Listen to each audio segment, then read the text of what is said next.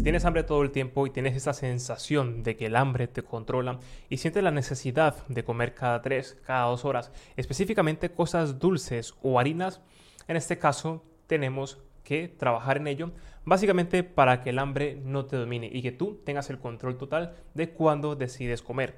Cuando llegamos a este punto hay dos tipos de hambre. El hambre fisiológica, que es el hambre real como tal, y luego está el hambre psicológica, que básicamente no es una necesidad fisiológica.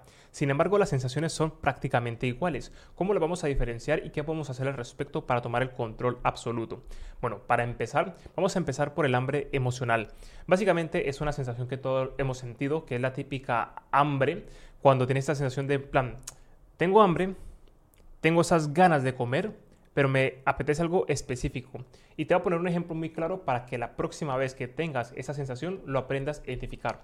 Imaginemos un plato de comida que te gusta, pero es un plato contundente. Por ejemplo, lentejas. Si te gustan las lentejas, vamos a tomar este plato. Si no te gustan las lentejas, pues coge otro plato contundente que a ti te guste, por ejemplo, arroz con pollo o carne, lo que sea, ¿vale? Un plato más contundente, ese típico plato que comemos al mediodía, ¿vale? Pero que te guste.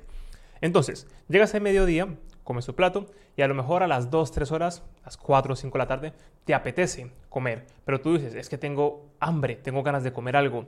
Yo te diría, ¿vale? De eso que sobró de la comida, vamos a hacer otro plato. Y tú me dices, Oswald, no me apetece.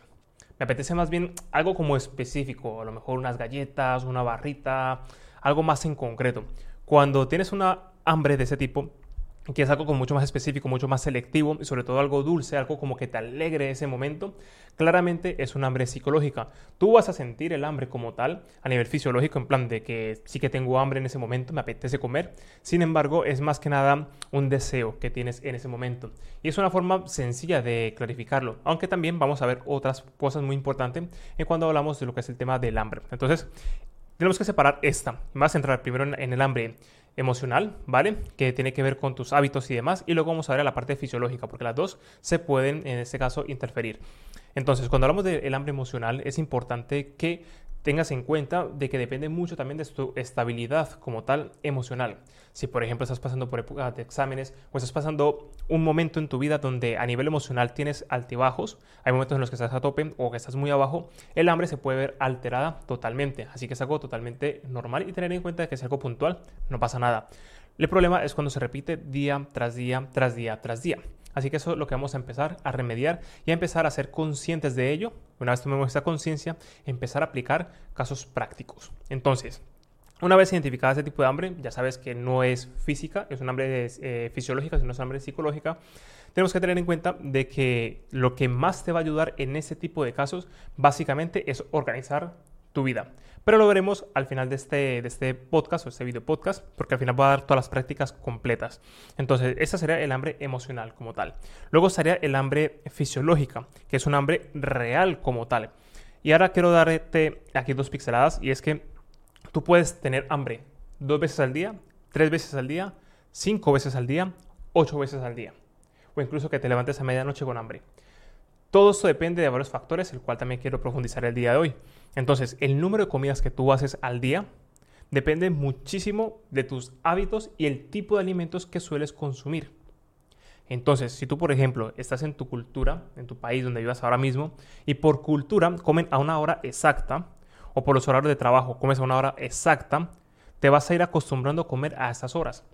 Pero si por lo que sea cambias de trabajo, cambias de país, cambias de cultura, cambias de entorno, y los horarios son distintos y te has forzado a cambiar ese horario, lo vas a hacer. Y en el transcurso de un mes aproximadamente te vas a volver a habituar nuevamente a ese nuevo horario. Y al final, básicamente, esos horarios los imponemos nosotros, nuestra cultura, nuestras costumbres. Por tanto, si tú estás acostumbrado a comer cuatro veces al día, puedes acostumbrarte a comer cinco o tres o el número de comidas que hagan falta. Así que si tú, por ejemplo, ahora mismo quieres cambiar tus hábitos alimenticios y uno de ellos va a ser el número de comidas que haces, ten en cuenta de que te vas a habituar al número que tú hagas a lo largo del día. Y de forma natural, si te falta alimentos, si te falta calorías, tu cuerpo te las va a pedir. Y si de esa forma también te estás accediendo, tu cuerpo de cierta forma te va a regular para que no te pases más. Siempre y cuando comas comida real, que es donde también vamos a profundizar el día de hoy. Entonces, dicho esto, vamos a entender que tú puedes tener hambre por varias vías, psicológica o fisiológica, es normal. Y también puedes tener hambre 3, 4, 5, 6, 7 veces al día sin ningún problema. Esto depende de tus hábitos. Entonces, ¿por qué depende mucho este, esta hambre como tal y que te varias veces al día? Por ejemplo, lo que regula el hambre y la saciedad en tu cuerpo son tus hormonas. Es aquí donde quiero profundizar. Y es que tú, por ejemplo, si tienes cinco veces hambre a lo largo del día, hay una hormona en el estómago que se segrega principalmente aquí, que es la grelina. Y esta hormona es la que básicamente te hace sentir esa sensación de hambre. Tú dices, sí, tengo hambre, pero ¿de dónde viene eso? Básicamente son hormonas. Entonces, cuando tú empiezas a comer, y dejas de comer, esa sensación de llenura llega al cerebro. ¿Vale? No es porque tú digas, no voy a dejar de comer por voluntad propia, es que una señal llega a tu cerebro que básicamente dice cuánta energía ha ingerido, que ya está todo bien y vas a sentirte que ya no quieres comer más. Básicamente por hormonas. Entonces, si estás bien hormonalmente, tu circuito, en este caso de hambre y saciedad, va a estar regulado. Sin embargo, si esta parte no está bien, no está funcionando bien hormonalmente, puede estar muy desconfigurado como suele eh, pasar en una persona que tiene mucho sobrepeso, por ejemplo, o una persona que está en infrapeso o cuando está en una época incluso de competición en culturismo, cuando estás en un porcentaje de grasa corporal muy bajo, ya sea por desnutrición, por anorexia o porque estás compitiendo, porque al final llegas a puntos muy bajos, vas a sentir un hambre brutal y tus hormonas están muy desorganizadas en ese momento. Así que eso es muy importante tenerlo en cuenta. Entonces, pasando a la práctica, ¿qué podemos hacer al respecto? En la parte emocional, si esta es la cuestión que a lo mejor tienes en este caso una vida muy descontrolada y es una etapa en la que estás pasando, es normal que tengas hambre en momentos puntuales y que tengas ganas de comer o incluso se te cierre el estómago y no tengas ganas de comer muchas cosas, es totalmente normal y de entender. Y si es momentos puntuales, no pasa absolutamente nada. Si un día comes menos o comes más por estas sensaciones, no pasa nada. El problema es cuando se repite con frecuencia. Por tanto, una de las recomendaciones que te puedo hacer es directamente empezar teniendo más claridad y planificar tu vida. Por ejemplo, no sé si me estás escuchando ahora en Spotify o en otras plataformas. Aquí es en este vídeo en YouTube, si me ves en YouTube. Aquí tengo una agenda y esto te va a ayudar un montón en cuanto a lo que es la organización. ¿Vale? Porque tú cuando te organizas a lo largo del día, ya sabes en qué momentos puedes incluir todas tus actividades y una de ellas va a ser la alimentación. Cuando tú te organizas y tienes más control de lo que vas a hacer a lo largo del día, vas a saber qué espacios tienes. Y en esos espacios puedes incluir esa comida. Y si ya sabes de, de mano, de antemano, de que por ejemplo vas a tener un día muy ocupado, un día muy puntual, te puedes organizar tu comida. En plan, de comer bien antes de empezar esas actividades o hacer un ayuno intermitente y cuando comas, comer comida de verdad, contundente para, en este caso, llegar a tus requerimientos diarios. Pero cuando lo dejas todo como muy al azar, lo que vas a encontrar son alimentos o comidas o preparados al azar. Y muchas veces cuando llegamos a casa dicen, no, pues yo como lo primero que pille. Y si tienes malos hábitos anteriores, es decir, que ya has comprado comida basura y la tienes en casa, pues lo que pilles vas a pillar basura. Y si estás en casa, perdón, fuera de casa en el trabajo y no tienes la disponibilidad de comer alimentos de verdad, vas a pillar lo primero que pilles y vas a comer mal. Por ejemplo, cuando he trabajado con muchos clientes, me dicen, Oswald, es que por mi trabajo yo no puedo comer bien porque los horarios no me dan y tengo que comer en el trabajo. Y yo te pregunto, ¿cuánto llevas trabajando allí? Pues 10 años. ¿Y piensas trabajar los próximos 10 años allí? Muchas veces sí. Entonces tú vas a estar 10 años, los próximos 10 años, desorganizado por culpa del trabajo. Realmente no es culpa del trabajo como tal, si vamos a nombrar un culpable. Realmente es falta de organización, porque si sabes que vas a estar allí durante mucho tiempo, organízate. Si tú me dices que voy a estar una semana así, pues vale, se puede entender que a lo mejor no hagas grandes cambios porque apenas va a implicar una semana o dos días. Pero cuando vas a estar muchos meses, años, y eso va a implicar directamente en tu salud, es importante que lo planifiques desde ahora. Si ves que por lo que sea no puedes comer buenos alimentos allí, directamente prepáralos en casa y llévalos. Y tienes que sacar el hueco para hacerlo pero si no lo planificas no lo vas a poder organizar. Así que eso sería prioritario para tu vida. Así que es, es, muy importante que si pasas por ese tipo de momentos, primero asegúrate de estar bien en cuanto a lo que es eh, la organización para tener más control, porque si no lo puedes eh, controlar va a ser muy difícil. Y por otro lado, en este caso a nivel emocional es muy importante que estés pasando por una etapa en la que estés lo más estable posible, porque si es verdad que es difícil hacer cambios cuando hay un momento muy turbio, cuando hay un momento muy inestable. Así que, por ejemplo, yo te recomiendo que cuando empieces a, a tomar riendas en el asunto en cuanto a la alimentación, primero tratar, ¿vale? De organizar tu vida lo máximo posible, ¿vale? Y que emocionalmente estés lo más estable, porque eso te va a ayudar a que tomes mejores decisiones. Y esa es una base muy importante, porque realmente eh, cuando una persona falla a la hora de hacer un plan de entrenamiento, un plan de nutrición y demás, Normalmente es la persona lo que falla. Si tú tienes un plan incluso súper mega personalizado con los alimentos que amas, que te gustan y tienes todo perfecto, Pero si aquí en la cabeza no estamos bien, vas a empezar a tomar otras decisiones. Si tú tienes, por ejemplo, un plan de entrenamiento como tal, y también tienes eh, un plan de alimentación, tres días por semana el entrenamiento, sencillito, que lo puedas hacer, pero ese día te levantas con el ánimo que no te apetece salir a entrenar, no vas a entrenar por el plan más perfecto que sea. Entonces, si este es el caso, lo primero que tienes que organizar es estar de aquí dentro, esa mentalidad, y que estés bien emocionalmente. Y cuando digo esto, no me digas, ah, vale, no voy a tocar la dieta ahora, primero voy a estar bien emocionalmente y te tiras un año estando bien. Pues tampoco, la idea es que empieces esto ya para que la semana que viene trates de, en este caso, de mejorarlo. Es algo que tienes que tomar riendas en el asunto cuanto antes, y cuanto antes es ya, ¿vale? Ahora bien, cuando tenemos esta estabilidad emocional, ¿qué debemos de tener en cuenta a la hora de los alimentos? Y es que dependiendo del tipo de alimentos que tú consumas en tu día a día, te van a afectar más o menos en tus mismas sensaciones de hambre. De hecho, tú puedes comer en cuanto a volumen poca cantidad de comida, ¿vale? Y, estar consumiendo una gran cantidad de calorías que te hacen subir de peso, no te das cuenta, pero tu percepción es de que comes poco. de hecho, he trabajado con un montón de personas así. Me dicen, Oswald, es que yo realmente no como mucho, pero es que realmente los alimentos que están ingiriendo, ¿vale? Son muy calóricos. Y son alimentos, en este caso los procesados, en este caso la bollería, los dulces, las comidas empaquetadas y demás, son muy calóricas y te estimulan el apetito. De hecho, como te digo, he trabajado con un montón de personas con múltiples, digamos, eh, situaciones y una de las que más se repiten son estas, que a lo mejor comes poco y bueno, la sensación de que comes poco pero te estás engordando y encima tienes hambre y tienes antojos todo el tiempo y te estás como controlando y encima sigues subiendo de, porcentaje de grasa. ¿Qué está pasando?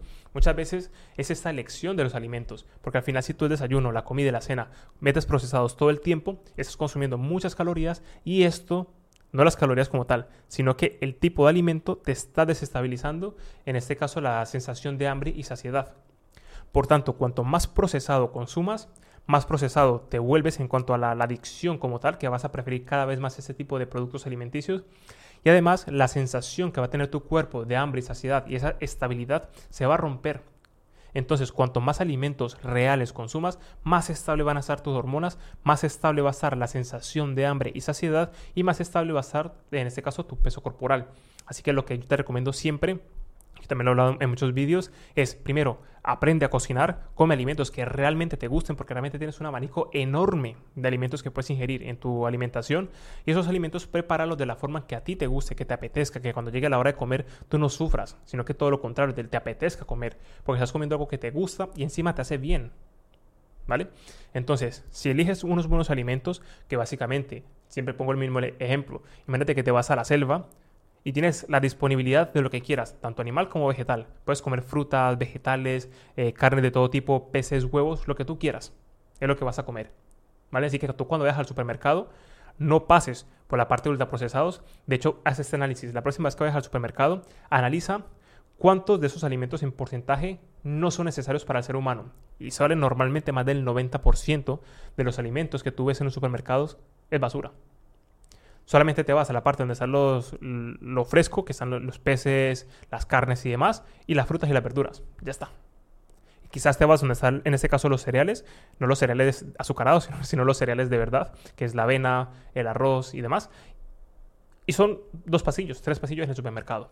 Así que eso es la base como tal y, pues, es una gran variedad. Y a partir de aquí, cocínalos como a ti te gusten. Y puedes hacer una gran cantidad de platos. Ya también te he dado un montón de ejemplos en mi canal como tal de cosas que puedes hacer para que no tengas la sensación de estar a dieta, esta dieta restrictiva. Que la restricción, cuando empezamos con restricciones, ya empezamos mal porque no vas a poder mantenerlo. Así que si comes alimentos de verdad, la sensación de hambre cada vez se va a ir reduciendo más. Entonces, si haces un desayuno de calidad, a media mañana no vas a tener tanta hambre o directamente no vas a tener hambre. Y si te da hambre, no comas basura, porque si comes basura, comes magdalenas, comes galleta, eso te va a alterar el hambre nuevamente. Y en una hora vas a tener un montón de hambre. Vas a decir, pero es que acabo de comer. Y es que yo necesito comida todo el tiempo. No, no, no, no. Es que estás comiendo alimentos ultraprocesados que te desestabilizan hormonalmente y te hacen dar hambre. Cuando entiendes esto, ya todo cambia. Porque ya es tu decisión personal de saber qué alimentos ingieres con frecuencia. Y no te estoy diciendo que renuncies para siempre a ese tipo de alimentos, porque realmente puedes incluirlos sin ningún problema en tu dieta de vez en cuando. No pasa absolutamente nada, yo soy el primero que los consume. Sino que el 80% aproximadamente de lo que tú elijas diariamente sea comida de verdad. y si lo preparas de la forma que a ti te gusta y que sea saludable, esa sensación de estar a dieta se elimina para siempre.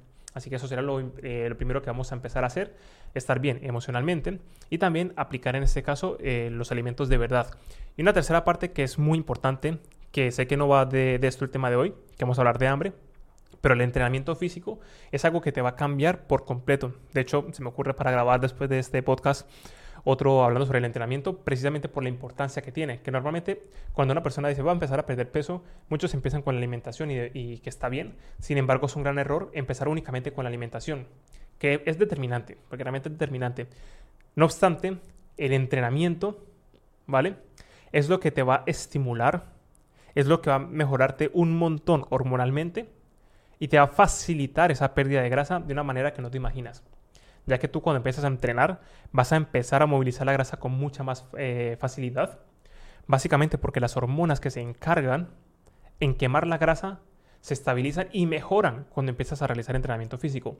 Cuando empiezas a entrenar y terminas esos entrenamientos, cuando te esfuerzas, ese circuito de la recompensa, ¿vale? Se activa y lo que te da ganas de comer, por ejemplo, después de entrenar, normalmente suele ser cosas sanas. Y muchas veces cuando empiezas a entrenar es cuando dice, venga, voy a empezar a comer un poco más sano. De hecho, cuando una persona está entrenando y está comiendo bien y por lo que sea deja el entreno, ya por trabajo, por lo que sea, por las cosas que se quiera poner, deja de tener actividad física, cuando llega ese momento, a las pocas semanas, ya como deja de entrenar, pues mira, ya pues me salgo más de fiesta.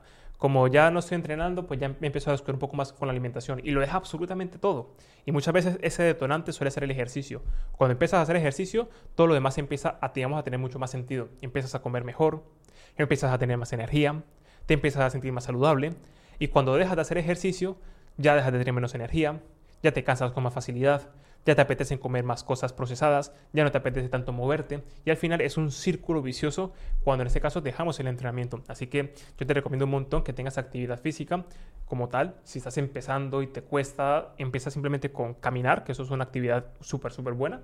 Y a partir de allí empieza a añadir nuevos hábitos. Así que bueno, espero que esta información te haya sido de mucha utilidad. Si te gustaría que tocara otros temas aquí en el podcast, déjamelo en la caja de comentarios, ya sea en Spotify, ya sea aquí en YouTube, si me estás viendo en YouTube ya que, bueno, me gusta hacer este tipo de contenidos con mucha frecuencia para que estemos conectados y, bueno, podemos aprender un poquito más sobre nutrición, entrenamiento, suplementación, hábitos de vida, cualquier otro tema que crees que puedas, en este caso, que te pueda ayudar. Y bueno, espero que te sea de mucha utilidad. No olvides suscribirte a mi canal y nos vemos en la próxima.